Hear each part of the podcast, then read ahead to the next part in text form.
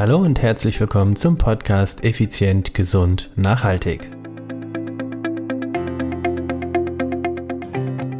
In der heutigen Episode geht es um das Thema Muskelkater. Was ist es? Wo kommt es her? Und für was steht er? Hallo und herzlich willkommen hier bei Effizient, Gesund und Nachhaltig. Ich bin's wieder, Stefan, Stefan Schlegel, dein Unternehmer, Mentor und Podcaster. Heute ist Podcast Time, heute ist Effizient, Gesund, Nachhaltig. Und ich will gleich direkt starten mit dem Thema Muskelkater. Darum geht's heute. Ich möchte dir erklären, was ist das?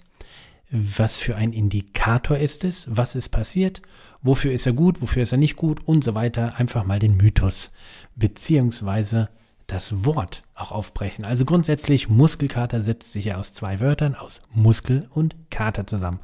Muskel betrifft in diesem Fall natürlich die Skelettmuskulatur, also das, den Muskel an sich. In diesem Fall.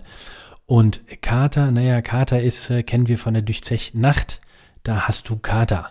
So, und das Ganze zusammengepackt ist quasi, ja, du hast etwas zu viel getan oder die, das Training durchzechte sozusagen und schon sagt der Muskel, Muskel oh, ich habe einen Kater. Also so kommt das Wort Muskelkater aus dem 19. Jahrhundert zusammen. So. Und was ist es, wie kommt es, wie entsteht es und so weiter und so fort. Und jetzt möchte ich dir als erstes eine kurze kleine Geschichte erzählen ein Freund kam letztens an und meinte, ey Stefan, ich habe ein so geiles Training gehabt. Und ich so, okay, erzähl. Ja, ich war mit einem Kumpel im Gym und wir haben es richtig krachen lassen. Und äh, das war Training war richtig, richtig gut. Und ich so, wow, cool. Woran machst du es denn aus, dass es so gut war und diesmal so besonders? Oh, du, ich habe so einen Muskelkater in den Beinen, im Hintern und in den Armen. Richtig, richtig geil. Das Training war super. Und ich so, okay, also das heißt, ähm, wenn du Muskelkater hast, dann ist es für dich ein super Training. Und was ist, wenn du keinen hast? Ja, dann habe ich einfach zu easy peasy trainiert, dann war das nicht gut genug. Und ähm, ja, also ich trainiere immer so, dass ich Muskelkater kriege. Okay, dachte ich mir. Ich so, guter Freund, weißt du, was Muskelkater ist? Naja, wenn es halt richtig krachen lässt und wenn das Training gut war, dann hast du am nächsten Tag Muskelkater. So, ja, das ist dein Empfinden. Soll ich dir es mal wirklich erklären? Also, ja klar, schieß los. Also, Muskelkater ist letztendlich nichts anderes wie mikroskopisch kleine Verletzungen der Muskulatur. Also grundsätzlich bedeutet ja Training, ähm, nicht Bewegungslehre, sondern Training bedeutet ja, dass du deine Muskulatur stärken möchtest. In welcher Art und Weise auch immer. Lassen wir es einfach komplett unkompliziert.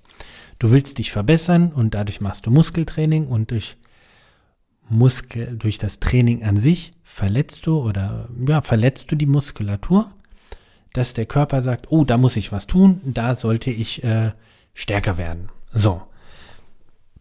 Bei einem Muskelkater ist die Muskulatur nicht nur, also mikroskopisch klein, äh, verletzt worden, sondern mehr als sonst üblich. Das bedeutet also, Muskelkater bekommst du bei ungewohnten Bewegungen, zum Beispiel wenn du klassischer Fahrradfahrer bist und auf einmal fängst du an mit Squash. Dann kriegst du einen Muskelkater vom anderen Stern in den Oberschenkel durch dieses Stop and Go. Das bist du halt überhaupt nicht gewohnt. Oder wenn du die gewohnte Bewegung in einem Übermaß an Intensität oder Dauer betreibst. Dann kannst du also, letztendlich ist die Muskulatur außerhalb ihrer Komfortzone belastet worden und deshalb gibt es diese mikroskopisch kleinen ja, Faserrisse oder diese äh, Muskelrisse, die aber etwas höher sind, als sie üblicherweise sind, also etwas intensiver ist diese Muskelverletzung. So, das bedeutet also im Umkehrschluss, und das ist jetzt wichtig, Muskelkater ist kein Indikator für die Qualität des Trainings. Er ist ein einziger Beweis dafür, dass du intensiver oder dass du deine Muskulatur auf eine Art beansprucht hast, die außerhalb ihrer üblichen Norm ist. So. Das ist alles. Das ist wirklich alles. Das bedeutet nicht mehr und nicht weniger. Das Training war weder gut, noch war es schlecht, etc. Also auf mikroskopisch kleine, also auf mikroskopischer Ebene verletzt du die Muskulatur im Training, das ist Absicht. Und wenn du es zu intensiv machst, dann bekommst du quasi Muskelkater. Klassischerweise hat der Muskelkater so nach 48, 48 Stunden etwa seinen Höhepunkt erreicht. Das ist auch ein bisschen abhängig davon, wie, wie gut trainiert du bist und ähm, äh, welche Muskulatur das ist, etc. etc. Ich bin jemand, ich bekomme ganz einfach und sehr leicht Muskelkater in der Brustmuskulatur. So, da ist es für mich ganz, ja, ganz schwierig, das richtige Maß zu finden. Und äh, da bedarf es einige Wochen, ja, so gute zwei bis drei Monate, bis ich wirklich ein Maß gefunden habe, was die Beanspruchung so ist, dass es, dass der Muskel stärker wird, aber auf der anderen Seite, dass ich nicht Muskelkater bekomme. Denn so, und jetzt kommen wir zurück zu dem Kumpel. Dann habe ich ihn gefragt, okay, alles klar, jetzt hast du Muskelkater vom anderen Stern. Ja, total super, echt geil.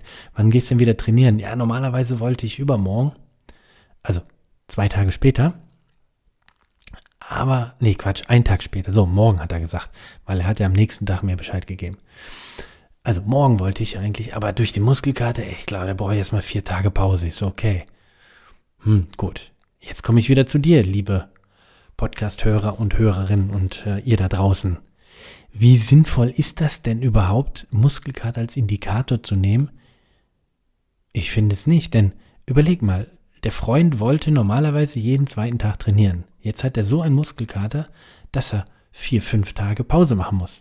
Das heißt, dein Trainingszyklus wird ja vollkommen auseinandergerissen. Mit anderen Worten, der Körper braucht jetzt so viel Zeit, um den Bereich zu reparieren, tja, dass du Training dafür ausfallen lassen musst. Und jetzt ist die Frage, wie sinnvoll ist das? So hart zu trainieren, dass du Trainingspause machen musst? Oder wäre es vielleicht sinnvoller hinzugehen und zu sagen, ich trainiere nicht ganz so hart? Dafür trainiere ich öfter. Denn da sind wir bei einer der Grundtrainingsregeln, Häufigkeit vor Umfang. Also es ist sinnvoller, häufiger zu trainieren, als äh, einmal extrem lange oder extrem intensiv. Also, lieber Freund, das war kein guter Schuss. Das war nicht so optimal und nicht so genial für dich. Und jetzt für euch da draußen, solltet ihr auch bisher die Indikatoren oder ein Indikator darin gesucht haben über die Qualität des Trainings, über die Intensität des Muskelkaters, dann bitte seht davon ab. Es gibt das Ziel oder das Ziel, was ich mit meinen Leuten habe, ist, dass sie ihren Körper beanspruchen, ohne Muskelkater zu bekommen. Ab und zu darf mal einer ruhig dazwischen durchflutschen, sage ich jetzt mal, aber das ist alles andere als ein Indikator für die Qualität des Trainings. Wie gesagt, es sagt einfach nur, die Muskulatur wurde deutlich mehr beansprucht als sonst üblich. Und du kannst auch die Muskulatur über ihr Normalmaß beanspruchen, ohne einen Muskelkater zu verspüren. Das nennen wir dann, ja, das ist die Basis für das Prinzip der Superkompensation. Das ist jetzt wieder Fachchinesisch und äh, wie kann ich dir das erklären ohne ein Diagramm? Das Prinzip der Superkompensation ist, du trainierst, dadurch geht die Leistungsfähigkeit des Muskels in den Keller, logisch, weil er müde ist. Dann gibst du ihm Zeit, dass er regeneriert und er regeneriert über das Ausgangsmaß hinaus ein Tick höher und an einem höchsten Peak, bevor er wieder runterfällt, also die Leistungsfähigkeit des Muskels wieder runterfällt, trainierst du wieder. Das heißt, immer an der höchsten Spitze fängst du ihn ab und trainierst. Und das nennen wir das Prinzip der Superkompensation. So, ich hoffe, ich konnte das sogar so erklären ohne Diagramm. Weil mit Diagramm ist es am leichtesten. Aber ich denke, du wirst ungefähr wissen. Quasi an dem Tag oder zu der Zeit, wo der Muskel sich am, am besten regeneriert hat und am fittesten wieder ist, dann zu trainieren. Jetzt ist das Schwierige, die Wadenmuskulatur hat, dieses, hat diesen Zeitpunkt zu einem anderen ja, zu einer anderen Tageszeit oder an einem anderen Tag als der Oberschenkel, die Schulter oder der Bizeps, weil jeder Muskel regeneriert und ja, regeneriert halt eben anders. Langsam oder schnell. Das gilt es für dich herauszufinden. Aber dafür gibt es Profis und Cracks, die sich damit relativ gut auskennen.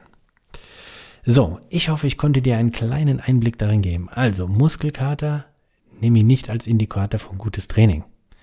Es gibt Trainingsmethoden, die sogenannte zum Beispiel ILB-Methode, individuelle Leistungsbildmethode. Da geht es darum, grundsätzlich so zu trainieren, dass dein dass ein Reiz stattfindet für die Muskulatur, aber der so niedrig ist, dass es eben nicht zu einem Muskelkater führt, weil du ein Stück weit immer unterschwellig trainierst. Ist ein anderes Thema, ist verschiedene Trainingsmethoden, aber wie gesagt, Muskelkater ist nicht der Indikator für ein gutes Training. Selbstverständlich ist es okay und es ist auch nicht schädlich, wenn du einen Muskelkater hast. Du hast keine Langzeitschäden oder so davon.